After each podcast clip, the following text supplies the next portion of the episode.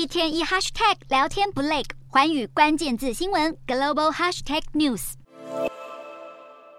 联准会主席鲍尔重申通膨开始趋缓，但仍可能进一步升息后，联准会官员又接连释出鹰派讯号，市场担忧货币政策收紧的时间拉长，终点利率可能高于预期。加上 Google 推出的 AI 聊天机器人效能不如预期，科技股承压，美股四大指数全数收跌，道琼指数下挫两百零七点六八点，收三万三千九百四十九点零一点。纳斯达克大跌两百零三点二七点，收一万一千九百一十点五二点；标普五百下跌四十六点一四点，收四千一百一十七点八六点；费半指数下挫六十八点五二点，收三千零五十五点六三点。